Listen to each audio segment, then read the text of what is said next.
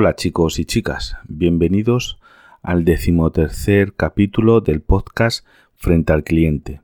Yo soy José Camarero. A ver, en este podcast os voy a hablar de una cosa que, claro, como la situación que estamos no es muy divertida, pero en la que seguramente mucha gente de la que o a la que va dirigido mi podcast está en ello, que es un temido ERTE, porque casi todo el mundo de comercio, no siendo de primera necesidad, claro, pero vamos a ver, toda la gente de tiendas de ropa, tiendas de, yo que sé, hasta una ferretería, de tiendas de un montón de cosas, y no digamos toda la gente de hostelería y demás, ha ido un ERTE. A su vez eso ha arrastrado a muchísima gente de otros sectores que se dedicaban a suministrar a la hostelería. Por ejemplo, pues os voy a decir, em, repartidores de cerveza, tienen eh, comercios de, yo que sé, comerciales de, de esto de, productos para bares, como tipo de Coca-Cola, de cosas de esas, se han quedado con el reparto a tiendas y el resto de gente pues les han hecho un ERTE. En mi caso estoy también, toda la empresa en un ERTE total, todos los trabajadores nos han mandado al paro o, o demás. Y os quería ver un poquito sobre con, dar un poquito de información que he estado contrastando en varios sitios y que es eh, real. Vamos a ver. Eh, no la gente que está en un ERTE se lo han comunicado y la empresa lo va a presentar y se lo van a aprobar, porque como es por causa de fuerza mayor, se lo van a aprobar a todo el mundo, me imagino. No tiene que ir a apuntarse al paro. La propia empresa es la que gestiona con el SEPE eh, que te paguen la prestación, que les darles tu número de cuenta, a lo mejor mmm, si no la tienen el número de cuenta, pero supongo que lo tendrán porque os pagarían por el banco. Eh, la empresa es la que le gestiona todo el expediente para que mucha gente no tenga que apuntarse, que además es que está, está contraproducente y no intentar apuntarse porque las oficinas están cerradas de SEPE y además de eso, que es un trastorno para esta gente porque tiene otras cosas que hacer los que están trabajando telemáticamente. ¿Vale? Eh, después, eh, en concepto del ERTE, para que sepáis, se va a cobrar el 70% de la base reguladora. Claro, eso tiene su gracia en hostelería, porque para los que no seáis de hostelería, os voy a contar lo que suele pasar en muchos sitios. Y es que en la hostelería yo creo que es el sitio donde más fraude laboral tiene que existir. Vamos, tiene que el 50% de la gente que trabaja en hostelería, ¿sabéis lo que les hacen? A mí por suerte no, pero hacen este tipo de cosas. Te, tú a lo mejor trabajes 50 o 60 horas a la semana, te aseguran 10 horas, 20 horas, media jornadita, un cuartito de jornada, y claro, como las inspecciones de trabajo eh, no funcionan, aquí en España yo la verdad es que las inspecciones de trabajo son nulas o casi nulas. Las hay, existen, pero yo las veo una cosa casi nula. ¿Qué pasa entonces? Pues que la gente tiene asegurado a los camareros, a la cocina. No, no, si he asegurado. Cuando viene la inspección de trabajo, no, no, si es que ha empezado hace una hora y se va ahora en tres horas. Eso no se lo cree ni el tato. Eso si echan cuenta, dice, sí, hombre, usted tiene el local abierto tantas horas y los que eso no. ¿Qué pasa?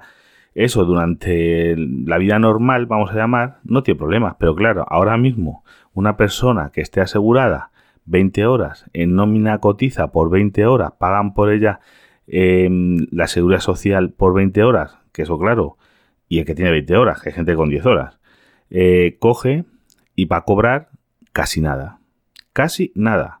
Esa persona, si en nómina tiene 600 euros, le van a dar un que a lo mejor realmente se cobraba 1200, porque eran 600 euros, más el resto se lo pagaban en negro, casi iba a España. Pero esa persona ahora va a cobrar una miseria. Va a ser una cosa pequeñísima, porque imaginaos, 600 euros le quitan el 70%, bueno, te dejan el 70%, pues va a cobrar más o menos 450 o así. Fíjate tú la, la gracia. No, menos de 450, eso sería un 75% unos 400 euros. Y con eso ahora pasa el mes. Que hombre, que a lo mejor tiene menos gastos, tiene menos gastos porque no vas a salir o no te vas a ir a comprar ropa. Pero tienes que pagar el alquiler, tienes que pagar la luz, tienes que pagar eh, el agua, tienes que pagar internet, tienes que pagar muchas cosas, la comida. O sea que fijaros en eh, la cuestión de cómo, de cómo va la cosa. Lo que sí que también he estado leyendo en esto del ERTE una cosa muy interesante y que muchos empresarios a lo mejor no se le han leído la letra pequeña. Y es que todo el mundo que está afectado por un ERTE en los próximos seis meses no le van a poder despedir. Porque hay muchos que dicen, ah, cuando esto vuelva, que va a volver muy flojito, porque cuando se vuelva a empezar no va a ir la gente como loca. Porque digo yo que habrá unos cuantos que tengan dos dedos de cabeza, de frente, vamos, mejor dicho, que van a coger y van a decir, oye, es que a lo mejor los bares son un poquito peligrosos. Entonces vamos a coger y tener un poquito de tranquilidad y no irnos todos corriendo a los bares, porque a lo mejor son un poquito, siguen siendo un foco de, mm, de contagio. Así que esos dicen, bueno, yo cuando vuelva, si tengo a cinco camareros, pues a lo mejor me deshago de los dos que tengan menos tiempo, que tenga que pagar menos indemnización, los echo, no sé qué, para tan, que como encima están en un esto de 10 horas, pues me va a costar dos pesetas despedirlos. Ah, Pedrín, pero en seis meses me los voy a tener que comer con patatas. Así que yo, a muchos que intenten hacerle eso, digo, no, no, hombre, yo ahora estos seis meses voy a venir, pero voy a venir a lo que marca el convenio, que ya me buscaré, como tengo un, un contrato de 10 horas, voy a venirte 10 horas a la semana. El resto, pues ya me buscaré otro sitio donde trabajarlas.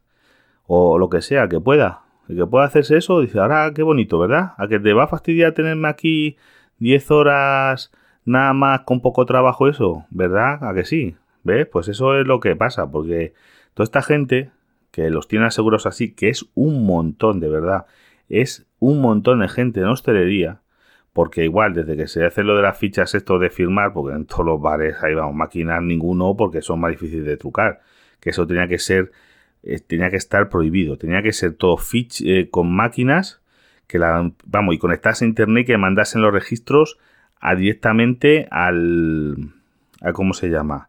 A la inspección de trabajo. Igual que los camiones les han puesto tacógrafos digitales que son más, son no imposibles, pues imposible no hay nada, pero son mucho más difíciles de trucar que antes cuando eran en papel.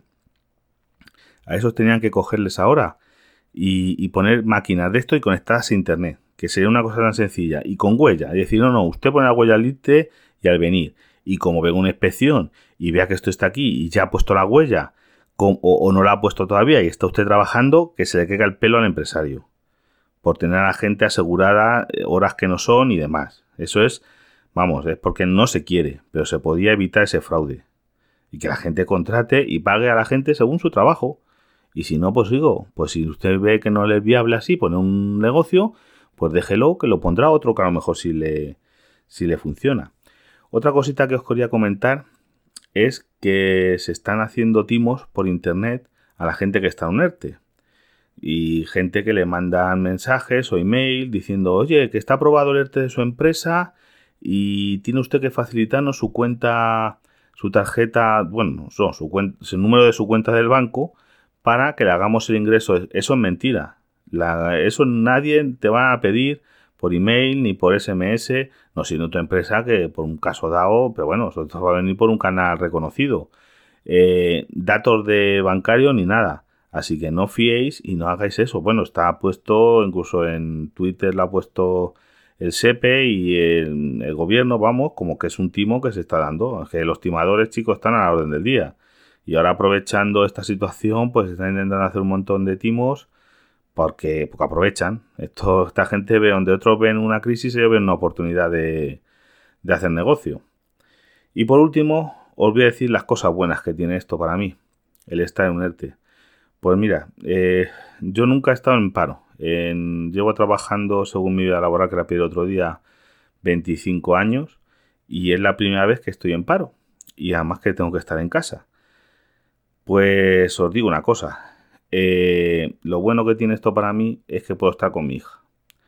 Porque yo tengo una hija que tiene 11 años y estoy comiendo y estando con ella y ayudándola con los deberes y hablando y de todo más de lo que he estado en los últimos 11 años.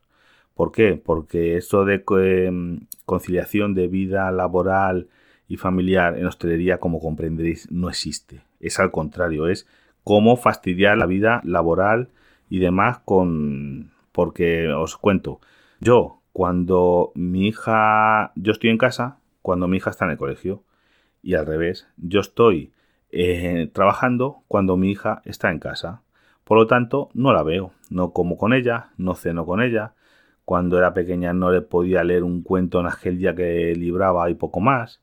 Ese tipo de cosas que yo me estaba perdiendo y que mira, ahora no hay mal que por bien no venga. Lo estoy recuperando. Esto es daros una, una un ánimo de que hay que ver la, la parte positiva. Para mí la parte positiva gracias a Dios es eso, poder estar con, mi hija, que no, que es una cosa que normalmente pues no puedo hacer. Y disfrutar de ella, conocerla mejor, que ella me conozca a mí. Es que no nos conocíamos, vivimos en la misma casa y como quien dice, ya os digo, es una cosa dantesca. Después también quería mencionar a mi compañero de, podcast, Droni, en uno de sus últimos podcasts. No sé si es el último o el, ante, o el anterior y es, eh, yo creo que lo ha llamado disconformidad con la gente. Y estoy totalmente de acuerdo con él. Él está haciendo una disconformidad con la gente que se está saltando a la torera la, la cuarentena, gente que se va a comprar un... No, es que voy a por el pan, una barra de pan. Digo, compra pan para cuatro días y lo tienes en tu casa.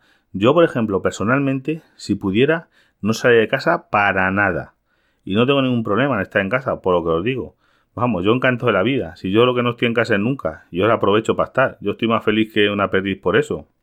Me fastidia el no tener trabajo, claro, y que pase todas estas cosas, y sobre todo que se muera gente. Pero yo el estar en casa a mí no me supone ningún problema.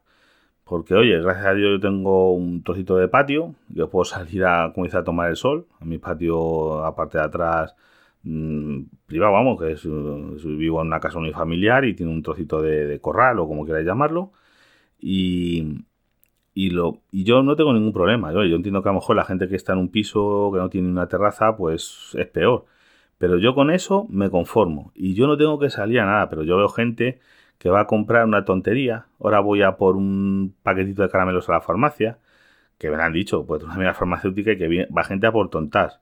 Para demostrar simplemente, y dame un ticket que para demostrar que he ido a la farmacia. Y que se va a la farmacia de dos, vamos, cinco calles más para allá porque para darse un paseo, para no sé qué, eso es que tenía que estar prohibido. Eso es gente incívica o igual, eh, no sé si hoy ayer o, algo así, que, que, tenía que haber una cantidad mínima de compra. Es que yo ahora mismo estoy saliendo una vez a la semana a hacer la compra para toda la semana y no vuelvo a salir porque nosotros somos tres, yo con una vez a la semana que haga una compra grande, que no se parar, claro, de gente dice, oye, no carro, nos hemos hablado, es para toda la semana, no voy a volver a salir en toda la semana. Ya hago yo una lista de la compra lo suficientemente detalladita para tener casi todas las cosas. Me voy a primera hora y así me expongo menos, expongo menos a mi familia y todo, vamos, me parece mucho mejor. Bueno chicos, pues nada, eh, os comunico que estamos preparando la maratón POT, que va a ser el 4 y 5 del mes que viene, sábado y domingo de la próxima semana. Eh, y en el que quiero participar con Droni y que va a ser todo claro telemáticamente para que hagamos como se hizo en Madrid el año pasado una maratón de podcast en directo y que bueno ya iremos poniendo y informando mejor de, las diferentes cosas que vayan surgiendo pero creo que va a estar interesante todavía no puedo dar más datos pero bueno ya os iré diciendo más cositas a medida que se vaya acercando los días pero es el 4 y 5 de enero, febrero, marzo, abril. 4 y 5 de abril. 4 y 5 de abril, empieza a las 10 de la mañana y se podrá seguir seguramente a través de la web de Maratón Pod. Pues nada más y hasta el próximo podcast. Y mucha fuerza y paciencia. Una por data. Me ha llegado después de haber grabado el podcast y antes de publicarlo la cuña de la Maratón Pod y también de una causa solidaria que se va a hacer con motivo de la Maratón Pod. A continuación os las pongo. ¿Tenéis planes para el próximo sábado 4 y domingo 5 de abril? Os proponemos dos jornadas de Marathon Pod edición especial Quédate en tu casa. Más de 24 horas de podcast en directo con los que podrás disfrutar de diversas temáticas Variedades, deportes, tecnología, entrevistas, motor, sexualidad, entretenimiento en general, pero sobre todo podcast, mucho podcast y mucha comunidad podcast alrededor de este evento. Podrás seguirnos en directo a través de la web maratonpod.es en YouTube y hacer tus comentarios con nosotros en nuestro grupo de Telegram o en el chat en directo a través de YouTube. Animaros y acompañarnos en esta edición online y especial de Marathon Pod. Os esperamos.